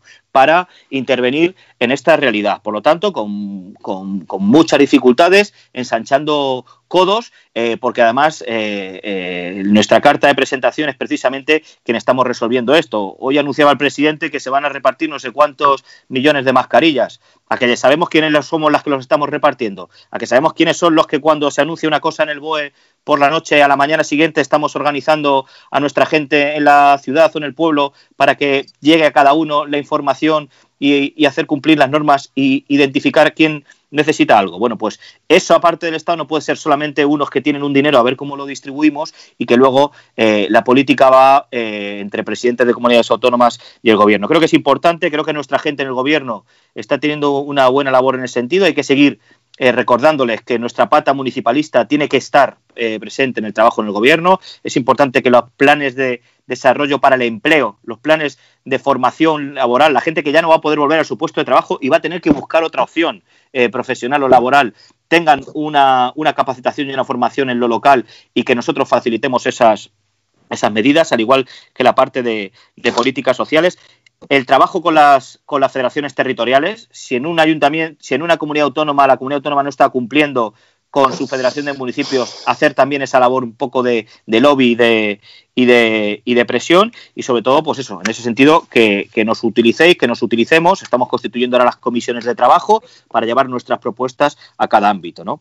Y yo para terminar, plantear también un elemento que creo que es importante y es que seamos capaces, eh, como nosotros somos gente revolucionaria y, soñadora, eh, aunque estemos interviniendo sobre una realidad y lo tengamos muy claro y, y, sepamos cuáles son nuestras prioridades, que es esto de lo que estamos hablando, no se nos olvide el contexto de oportunidad que se está generando con esta, con esta crisis. Y, fijaros qué importante, hay eh, pensamientos, hay un debate sobre qué va a cambiar en el mundo, qué va a cambiar en la sociedad después de esta crisis. Por eso hay un debate, un, mar de fondo, ¿no? sobre todo de la extrema derecha, de cuestionamiento de, que esta crisis no la gestione la izquierda en, el gobierno, porque a ver qué va a pasar, ¿no? Porque hay un manual para gestionar crisis, que es lo que pasó en el 2009. Y existe el manual, el manual de los poderosos, el manual del capital, el manual del sistema financiero. Ahora vamos a salir de esta crisis en otro contexto eh, eh, político, social, ideológico. Y aquí tenemos que empujar, y tenemos que empujar los ayuntamientos. Yo el otro día hablaba con compañeros del, equipo de gobierno, del grupo municipal. Fijaros, ¿no? Eh, el debate de la movilidad es un debate que antes costaba mucho incorporar, sobre todo en las ciudades más grandes, y que ahora mismo lo tenemos permitidme una expresión, a huevo, ¿no? El debate sobre el uso de la bicicleta, la bicicleta de ser una pelea constante con el, con el, con el transporte privado, con el coche, acaba, acaba, ha pasado a ser el vehículo más seguro para moverse por una, por una ciudad, ¿no? Y ahora, por ejemplo, en mi ciudad estamos eh, trabajando, cerrar calles, eh, empezar a, empoderar el uso alternativo de la movilidad para ir a los colegios en septiembre. Bueno, pues se abre una nueva realidad de cómo vamos a usar, a utilizar las ciudades, ¿no? Entonces, creo que eso es importante. El cuidado de los mayores que hablaba antes.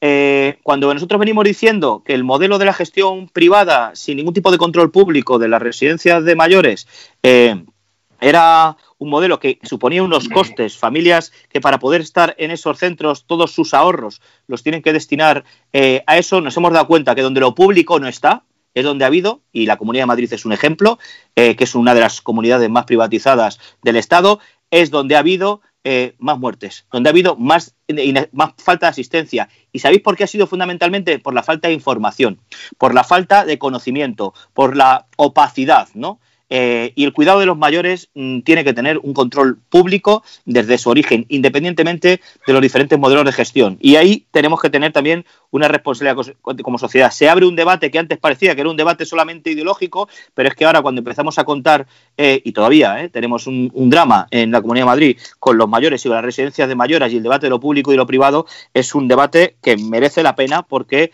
está más que, más que argumentado el tejido social, la sociedad civil organizada, que parece que, es una cosa como que, como que, está ahí, ¿no? Eh, que forma parte del paisaje, ha sostenido y ha funcionado eh, las entidades, las ONGs, las organizaciones de voluntariado, eh, las asociaciones vecinales, una labor fundamental y tienen que seguir teniéndola. Tenemos que tener una línea de trabajo, de cobertura y darles también ese perfil de servicio público que tiene la sociedad civil organizada.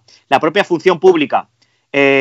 Yo he tenido que organizar en 48 horas eh, un sistema prácticamente de teletrabajo, de servicios esenciales o no, de unos 1.300 trabajadores que hay en, el ayuntamiento y, y, sus empresas, ¿no? Bueno, pues el ayuntamiento no ha dejado de funcionar y hay más de 500 eh, trabajadores teletrabajando. Eso en la administración era impensable. Aquí había que venir, fichar, eh, sentarse en una silla. Bueno, pues se da una opción de ver cómo tiene que funcionar eh, la administración, cómo se puede acercar al ciudadano sin tener que generar a veces de estos departamentos donde parece que tenemos que llevar a la gente de un sitio para otro.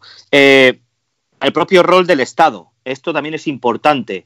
y de la Administración como, como garante de derechos. Aquí ha habido una realidad. Como el virus no entiende de nacionalismo, de comunidades autónomas y de territorios, se ha visto precisamente ese rol del Estado. Por eso se ataca tanto también al gobierno del Estado, desde, desde posiciones nacionalistas, eh, porque el rol de un Estado fuerte, un Estado que redistribuya y un Estado que garantiza la igualdad de condiciones y la equidad en todo el territorio es un debate que parecía eh, bueno, que siempre teníamos dificultades ¿no? cuando acudíamos a él y aquí está acudiendo una, una realidad y lo que nos queda por ver en los procesos de desescalada. ¿no?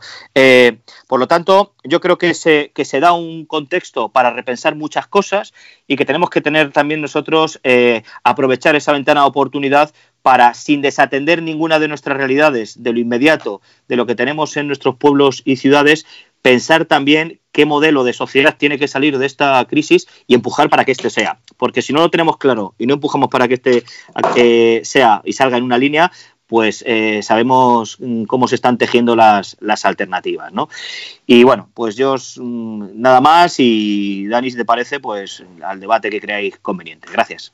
Perfecto, muchas gracias, Pedro. Yo creo que la clave también, lo que tú has dicho, ¿no? La ventana de oportunidad que se abre en esta en esta crisis y que al final el tiempo nos da la razón a todo lo que hemos defendido. Tú hablabas de la, de la bicicleta, pero la necesidad del cambio de modelo productivo, es decir, que, al final si somos capaces de articular lo que llevamos años defendiendo, pues construiremos un país mejor. Por, acá, por ahora creo que hay siete, ocho preguntas, ¿vale? Intentamos responder eh, de forma precisa para no alargar tampoco mucho, que a las ocho tenemos que, que aplaudir, ¿vale? Tengo que aplaudir. La primera pregunta para, es para Virginia, ¿vale? Dice, eh, la hace encarna, has hablado de ayudas sociales o bonificaciones en las tasas. Al ser el tuyo un municipio tan pequeño, supongo que esas ayudas van dirigidas exclusivamente a personas empadronadas en el municipio, bien a las que pasan largas temporadas en el pueblo aunque no estén empadronadas. Una pregunta muy concreta. Eh, sí, desde luego, desde luego que es concreta. Hombre, en principio las ayudas siempre, nos siempre se suelen plantear eh, en cuanto a, los empadronados. En ese sentido, lo que nosotros siempre hemos hecho ha sido animar a la gente que pasa largas temporadas en el municipio y no está empadronada que se empadrone, porque es un beneficio probablemente para las personas y a la vez también para, el municipio. Perfecto. Jaime eh, pregunta que si podría desarrollar en este caso Paco, eh, ¿a qué se refiere cuando dice competencias impropias? Jaime se declara profano en esto de la administración local. Bueno, competencias impropias eh, de los ayuntamientos es prácticamente todo aquello que es eh, compartido con la comunidad autónoma. Por ejemplo, el, tema de la enseñanza. los ayuntamientos eh, echan el gasoil de las escuelas, eh, pagan el recibo de la luz. Sin embargo, eh, la enseñanza es una competencia de las comunidades autónomas. Nosotros gastamos un dineral en esos temas, también en el mantenimiento de todas las escuelas. Y lo hacemos todo, lo hacemos todo sin rechistar y sin protestar. Ahora bien, entendemos que al ser una competencia de la Junta, la factura nos la tiene, aunque la pague el ayuntamiento, abonar por otra vía la comunidad autónoma. Todos los servicios sociales, los servicios sociales son competencia de las comunidades autónomas, aunque mm, algunos o bastantes los ejecutan los ayuntamientos. Por ejemplo, en mi ciudad, la ayuda a domicilio, la ayuda a domicilio, eh, el 60%, algo menos, la mitad lo pone la Junta de Castilla y León y la otra mitad lo pone el ayuntamiento. La comunidad autónoma no te da más dinero, y te dice, si tú quieres tener listas de espera, es tu problema. ¿Qué hace el ayuntamiento en este caso de Zamora? Eh, complementamos ese dinero de la Junta eh, porque no queremos que haya listas de espera y queremos que la gente tenga más horas de ayuda a domicilio. Pero entendemos que es una competencia de la comunidad autónoma, es decir, estamos gastando el dinero de la, de la hucha de las competencias que son propias, en este caso en competencias impropias. Y lo hacemos con mucho gusto, o sea, lo hacemos porque además en los servicios sociales yo creo que no tenemos, eh, en los ayuntamientos de izquierda no tenemos límite, eh, pero sí nos gustaría que se reconociera por parte de las comunidades, hombre, y se diera las transferencias de las comunidades a los ayuntamientos, pues se multiplicaran por dos o por tres, precisamente por eso, por nuestras competencias que llamamos impropias y son las que pertenecen realmente, a nuestro juicio, a, las comunidades autónomas. Perfecto. Al final siempre hablamos de un problema de financiación, de falta de financiación por al final los ayuntamientos tienen que darle respuesta. Esta no, no tiene esta una nueva pregunta de Rubén, no tiene en concreto destinatario, así que quien quiera que, que, dé el paso. ¿Qué previsión existe para derogar la ley de racionalización de la administración local? Muchos ayuntamientos, en función de la voluntad o la interpretación de la Secretaría de la Intervención, nos vemos muy limitados. No sé si Pedro quiere. Sí, sí yo. Vamos a ver, la, Sí, la, RESAL prácticamente está derogada por el Tribunal Constitucional, ¿no? Acudimos en el año, creo que fue en el año 2014, a, ese recurso em, eh, y prácticamente eh, pues una parte importante quedó derogada, pero no así la ley de, bases, ¿no? De, de, régimen local. El debate que nosotros teníamos antes de que empezara esta crisis del coronavirus era precisamente eso. Hay que primero, derogar mm, eh, eh, la resal en, el, en, el, Parlamento, eh, cambiar el techo de gasto, derogar la ley Montoro y negociar una nueva ley de bases de régimen local que gestione la realidad de los pueblos y las ciudades sobre la realidad de ahora, no del año no del año 79, ¿no? Entonces, por lo que cosas por como las que decía eh, Paco, ¿no? Es decir, hay competencias propias, hay competencias impropias, hay, competencias coincidentes eh, y en todo caso lo que hay es una realidad a la que los ayuntamientos están prestando, están prestando servicio, ¿no? Porque te ingrese o no te ingrese dinero una comunidad autónoma o no, la, o la diputación, al final en los centros educativos están nuestros niños, nuestras niñas, las reformas, las actuaciones, la mejora de la actividad educativa, las eh, acogidas, las extraescolares, los apoyos a la compensación curricular, lo estamos haciendo los ayuntamientos. Bueno, pues que eso forme parte de la, de la ley y por lo tanto de la financiación, de la participación de tributos del Estado que tenemos que tener los ayuntamientos en función de las competencias que ya realizamos, porque no nos y estamos inventando ninguna, son las que ya realizamos la inmensa mayoría de los pueblos y ciudades. Eso permitiría también más financiación y que no tuviéramos que financiarnos vía tasas, vía impuestos o, como ha pasado en, en este país, y de ahí ha venido gran parte de la corrupción que hemos vivido en el Estado español, que tenía que ver con los ingresos procedentes del urbanismo, procedentes del ladrillo, procedentes de la recalificación de, suelo, para poder hacer obra civil eh, hay que enajenar patrimonio y, y poder destinar esos ingresos a la obra pública. Eso es mezquino y eso ha generado eh, barbaridades. A, los que sois de, Andalucía, eh, pues conocéis de sobra las barbaridades que han pasado en la costa de Valencia, ni, ni, os cuento, y todos los episodios de corrupción que han pasado en la propia Comunidad de Madrid vinculados al, ladrillo, ¿no? y donde el Partido Popular es experto. Fijaros lo que decía la presidenta de la Comunidad de Madrid el otro día en el Congreso.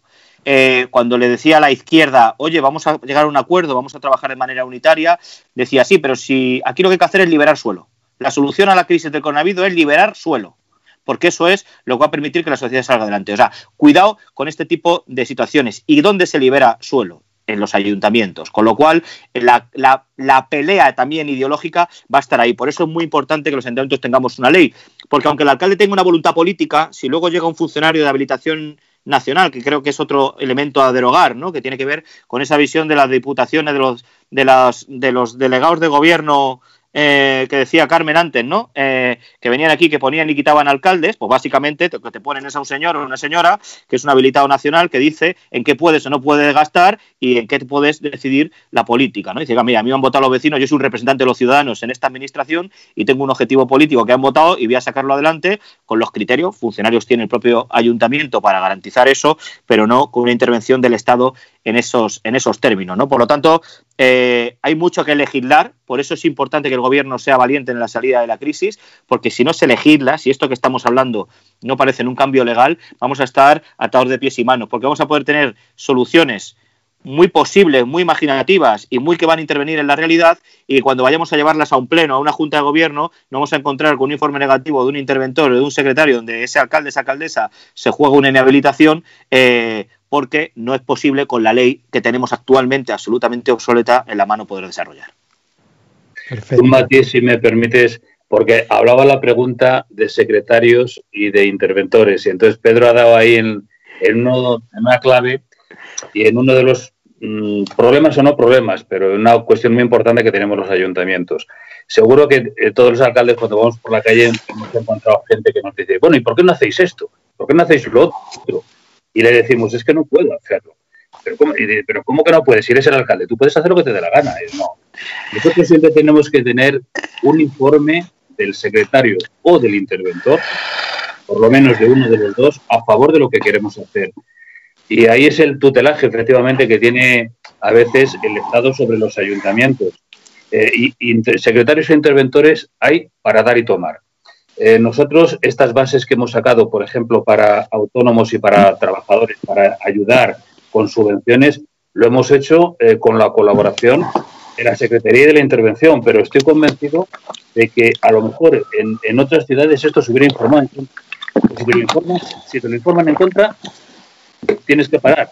Tienes que parar porque eh, la prevaricación siempre está rondando alrededor de todos los alcaldes que intentan hacer cosas porque han sido votados con voluntad política, pero a veces eh, la voluntad jurídica pues, pues no existe.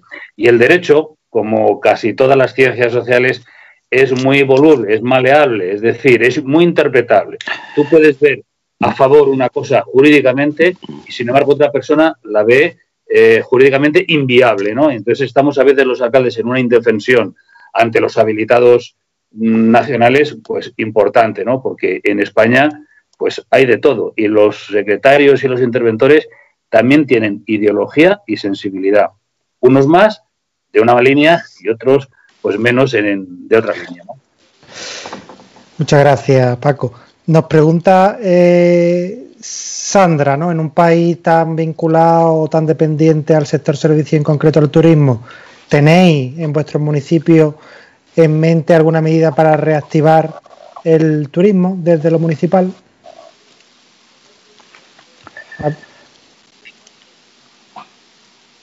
No, está dirigida. Si habéis hecho algo vinculado al turismo, sin que conteste. nosotros, eh, como he dicho antes, es una ciudad que intentamos, como no tenemos industria, por desgracia, eh, y los grandes servicios aquí se, se, perdieron en Zamora, ¿no? Todo lo que era pues la Renfe, Adif, el antiguo eh, Iberduero, eh, las líneas férreas. Eh, había un, mundo del trabajo industrial de servicios que se perdió. Incluso había una cárcel que también se quitó, se la llevaron a topas. Bueno, el caso es que el empleo ha sucumbido mucho y la ciudad ha ido derivando hacia el turismo.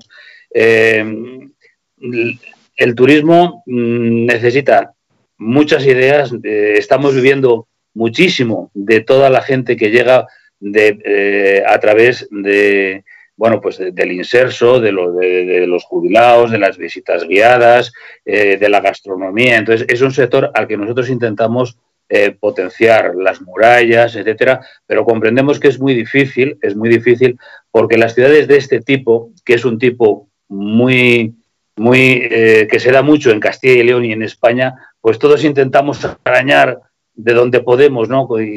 Entonces el turismo interior yo creo que a partir de ahora va a tener un gran potencial, eh, porque van a venir menos gente del extranjero y ahí es donde tenemos que echar, bueno, pues el, resto, ¿no? En, lo que son las cosas básicas, ¿no? Que si el románico, las iglesias, que por cierto habría que hablar mucho de cómo, de, las iglesias abandonadas y cómo hay que ponerlas al servicio no solo del turismo de visita, sino también en los servicios de utilidad hacia, la ciudad, ¿no? Bueno, en definitiva, que es un sector muy competitivo, muy competitivo, porque todos intentamos arañar los turistas unos a otros. Pero en fin. Mari Carmen, ¿tienes el micro desactivado? Ahora, ¿no? Ahora.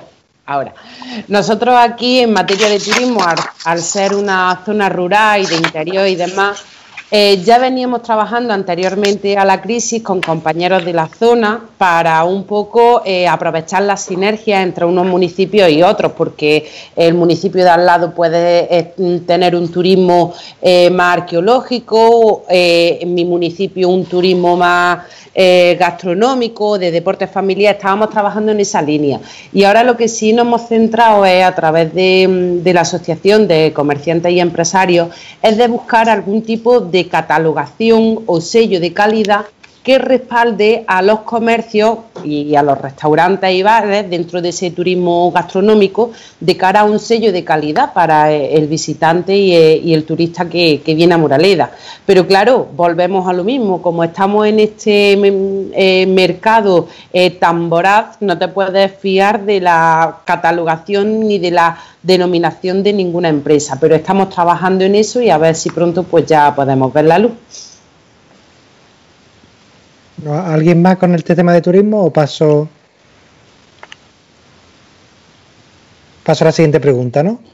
Eh, que no sé si a lo mejor Mari Carmen, que ha hablado antes de su relación con la Diputación y la necesidad de financiación de los pueblos. Esta es una pregunta de un compañero concejal de Izquierda Unida en un pueblo de Vizcaya que dice que la Diputación de su provincia pues, ha reducido la financiación y la pregunta es la pregunta del millón si necesitamos más ingresos en un ayuntamiento, ¿de dónde lo podemos sacar?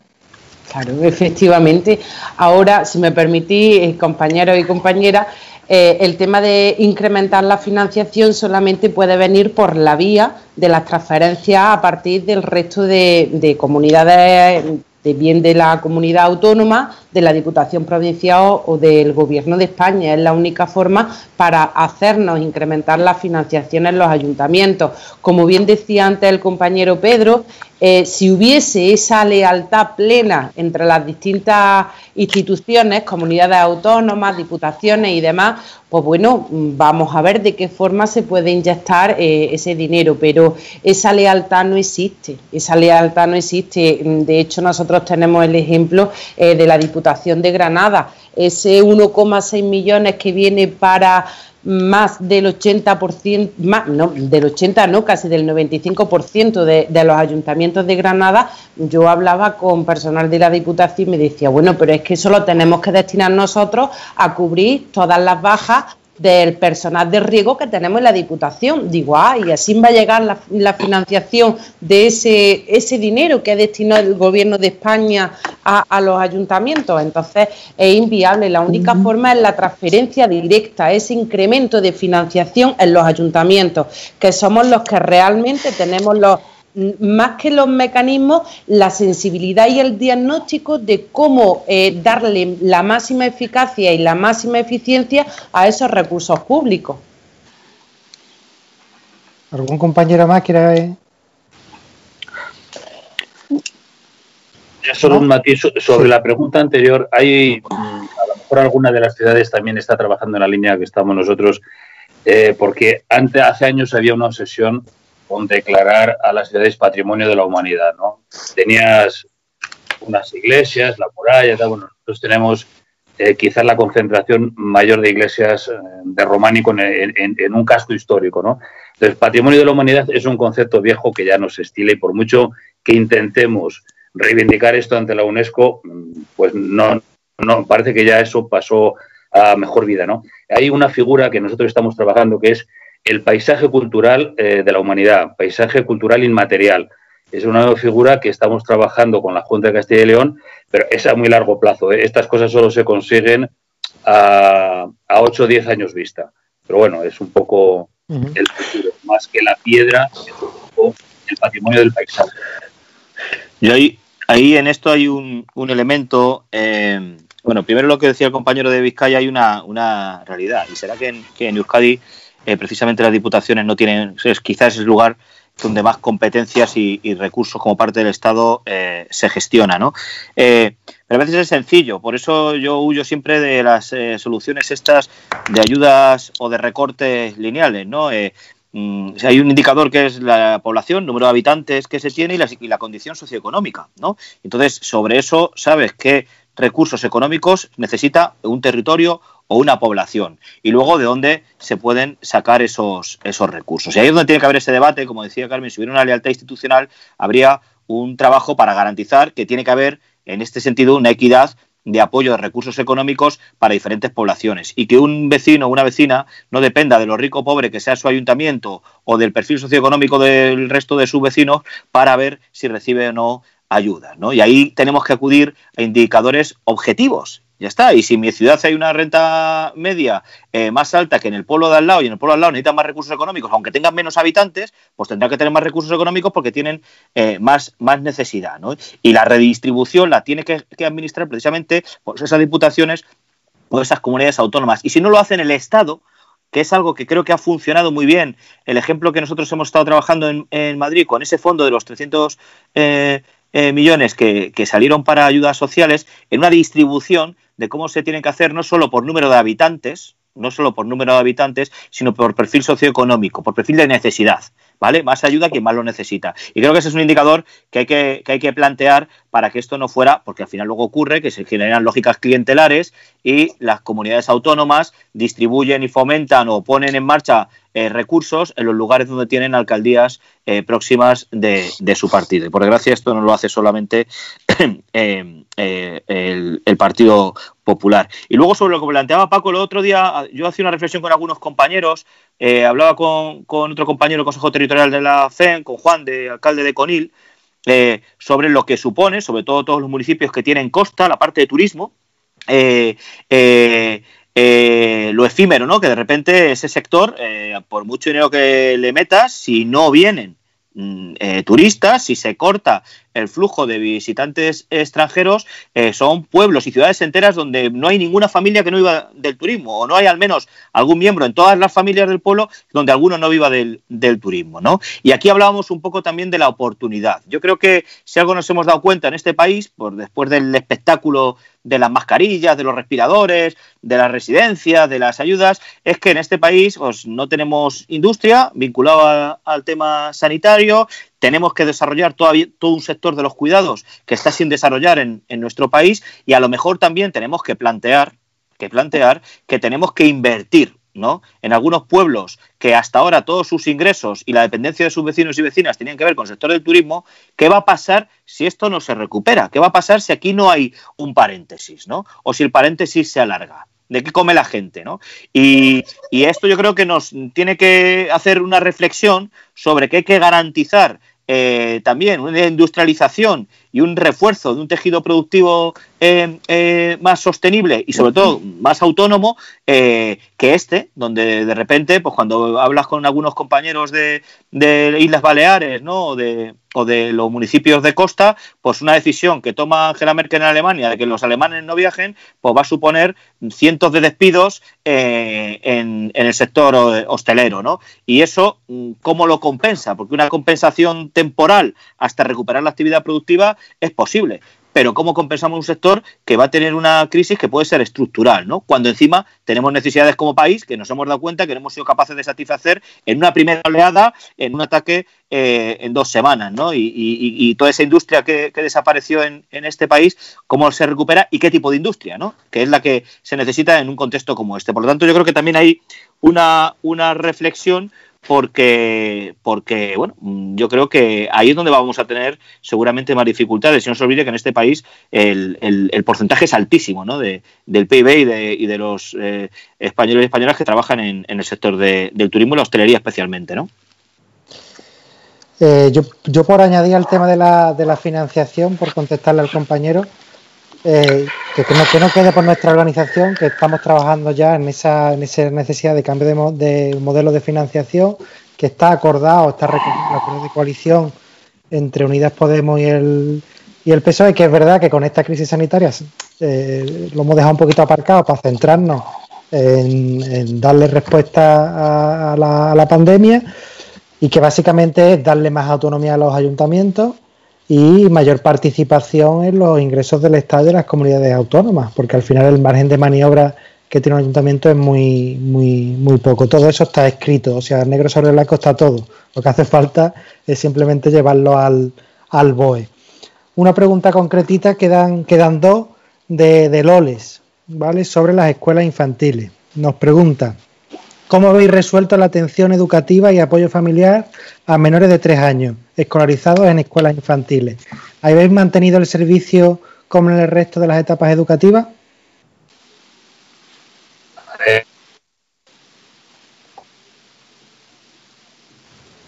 ¿Quién? ¿Alguien? Como el servicio que te a qué se refiere la compañera al bueno yo entiendo que igual yo... que la educación primaria o secundaria se ha mantenido sí. Pues, ¿qué habéis hecho con las escuelas infantiles? Sí, sí, sí. venga, Mari Carmen. Pues nosotros efectivamente, pues como están haciendo los profesores de, infantil y de primaria, las profesoras de la escuela infantil desde casa pues están también animando y, y re, reconduciendo la, educación infantil, aunque es un poco más complicado porque en la educación de 0 a 3 años se trabaja mucho con el tema de las expresiones y demás, pero se está llevando a cabo desde ese punto de vista. Y ahora el problema lo tendremos cuando si se decide, eh, como se está comentando, al menos en Andalucía, que en el mes de, de, junio se abran los centros para aquellos padres que trabajan y demás, a ver cómo los reorientamos también en las escuelas infantiles, porque bueno, todo queda en el aire y, y supongo que el resto de compañeros están lo mismo, lo mismo que hablábamos antes y un poco desviándome de la pregunta, lo mismo que hablábamos de antes, que seguro que no habrá fiestas, que qué vamos a hacer con las piscinas municipales, qué vamos a hacer con todas aquellas actividades que, que establecíamos para la conciliación familiar y laboral eh, de campamentos de verano, de escuelas vacacionales, qué vamos a hacer con todo eso en este verano. Entonces, bueno, estamos en esa situación. Nosotros, sí, nosotros, bueno, la pregunta que le hace Loles, no sé, por la pregunta y por Loles, imagino que será Loles Dol, y si es ella, pues la mando un besazo desde, desde aquí. Eh, esto tiene mucho que ver con lo que ha planteado antes, antes Paco, ¿no? De las competencias estas eh, coincidentes. Fijaros, nosotros desde el principio, todos los contratos públicos que, que tenía el ayuntamiento en vigor, hemos, eh, los hemos mantenido. Hemos mantenido todos los contratos y hemos intentado que además estos contratos se pudieran ejercer por ejecución singular. Se dice, bueno, pues no se puede hacer presencialmente, ¿de qué manera se puede hacer? Y lo que hemos hecho es, bueno, pues vamos a dar una vuelta didáctica, ¿no? A cómo se va a enseñar en este caso para que se mantengan. En nuestro caso, las escuelas eh, infantiles, titularidad del ayuntamiento, las municipales, están funcionando. Están funcionando. Eh, se ha planteado una, una, propuesta alternativa y están, están trabajando. Cuando tenga que volver a la actividad presencial, ahí estarán las profesionales que no han perdido el contacto con sus alumnos, con sus familias y han seguido eh, trabajando. Pero todas las escuelas infantiles que dependen de la Comunidad de Madrid han cerrado. y además la Comunidad de Madrid ha dicho que a las municipales que nos daba una parte de la financiación ya no nos la va a dar.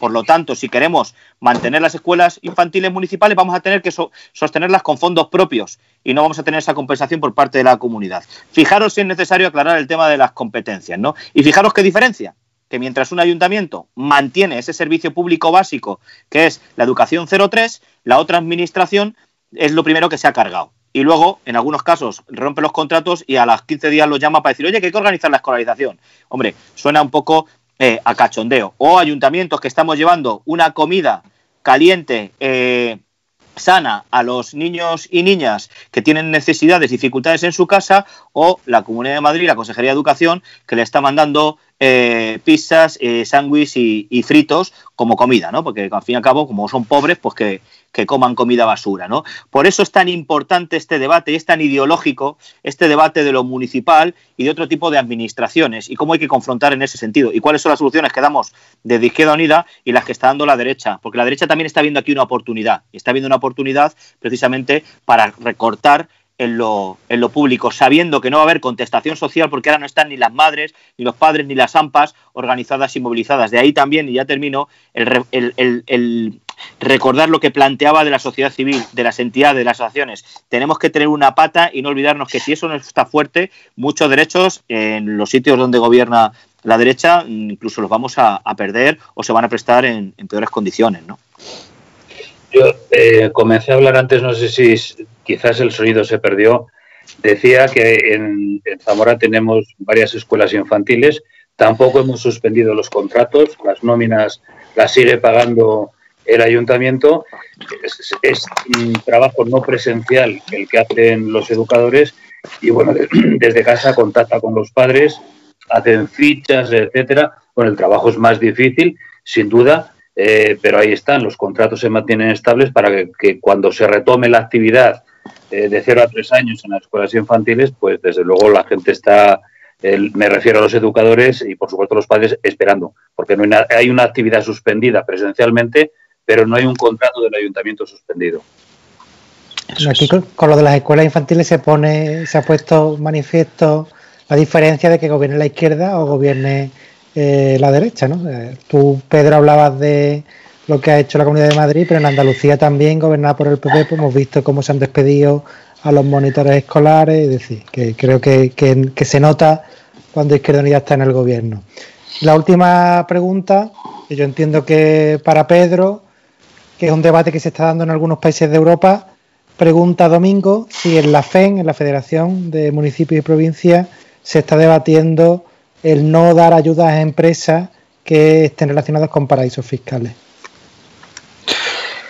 Bien, bueno, pues eh, ahí, gracias Domingo. Eh, no estamos en ese, en, ese, en ese debate todavía. Yo creo que tenemos que aterrizar. Nosotros estamos intentando tener una, una reunión con, con, el Ministerio de Trabajo, porque creo que es muy importante eh, poder aterrizar las ayudas estatales, a qué empresas se las va a echar una mano y en qué términos, para que las ayudas autonómicas y las locales vayan en esa línea, un poco en, el criterio que, planteaba al principio de su intervención eh, Paco. Eso es muy importante. Nosotros necesitamos también una interlocución directa con el gobierno para eso. ¿A qué empresas se van a ayudar? ¿no? Eh, se está hablando de una tasa COVID para precisamente plantear que ahora, y aquí hablábamos de otra oportunidad, cuando hablábamos de cómo se gestionaba, eh, lo comentaba lo comentaba también antes Paco, ¿no? Los impuestos, ¿no? La, política tributaria que tiene que tener este, este país, quiénes pagan más en esta crisis para salir antes, pues es un debate fundamentalmente que tiene que articular el Estado, ¿no? Y nosotros en esos, en esos términos eh, aplicarlo o plantearlo en, la aplicación del, territorio, ¿no? Tenemos la posición muy clara, la posición de la, de la de la FEN en este caso es las empresas están su domicilio social, ¿no? Los, están en los, en los municipios, las que tienen, crean eh, economía real y generan puestos de trabajo, tendrán que tener eh, unas ayudas vinculadas a eso y otro tipo de realidades, otro tipo de empresas, otro tipo de capital de tipo especulativo o, extractivo que, genera eh, el que saca dinero del país, pues tendrá que tener una legislación propia precisamente para que no se hagan beneficiados. ¿no? De ahí la necesidad de que cuando se aterrizan las ayudas se hable de lo concreto y se ponga por delante pues como estamos viendo ahora con la política que se ha seguido con los ERTES, los puestos de trabajo eh, y, el mantenimiento del empleo por encima de otro tipo de beneficios empresariales. ¿no? Y, y, en ese sentido lo que nosotros vamos a plantear es eh, que quede muy claro y nosotros en ese sentido somos también mm, partícipes ¿no? en esos informes a las comunidades autónomas de qué empresas merece la pena apoyar y en qué términos, e incluso apostar por, por, nuevas estructuras empresariales o nuevas inversiones en algunos, en algunos eh, territorios y sobre todo por algo que también es importante, qué nuevos trabajos, puestos de trabajo, qué nuevos yacimientos de empleo van a surgir a partir de ahora y cómo los ayuntamientos podemos canalizar a nuestros vecinos y vecinas que en muchos casos vamos a tenerlos eh, eh, con, lógicamente con, un empleo o con un oficio, con una profesión que ya no van a poder desempeñar si se quieren mantener en el territorio y se quieren mantener en su pueblo, en su ciudad.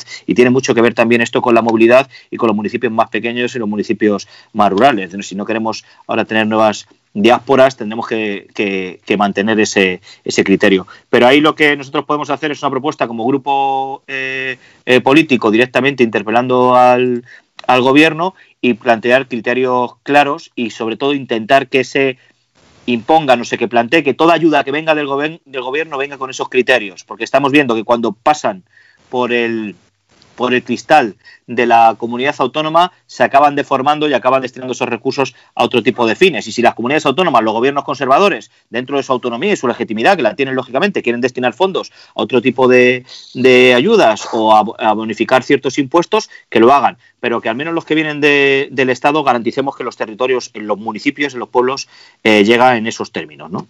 Perfecto. Yo, por añadir en ese sentido, en la FEN ya ha contado Pedro pero que sí, eh, desde la parte de Unidas Podemos del, Gobierno Central sí se está trabajando en esa línea de la letra pequeña de esas ayudas que no vayan a, empresas que estén radicadas en paraísos fiscales. Ha entrado una pregunta, quedan 15 minutos para las 8, ha entrado una pregunta de última hora, vamos a, a darle paso, es de María, es profesora de infantil y le preocupa la desescalada, la entrada de los niños en las próximas semanas y nos pregunta si esto está previsto desde vuestros ayuntamientos, si desde los municipales os han dado algún tipo de indicación de cómo tenéis que preparar los centros escolares.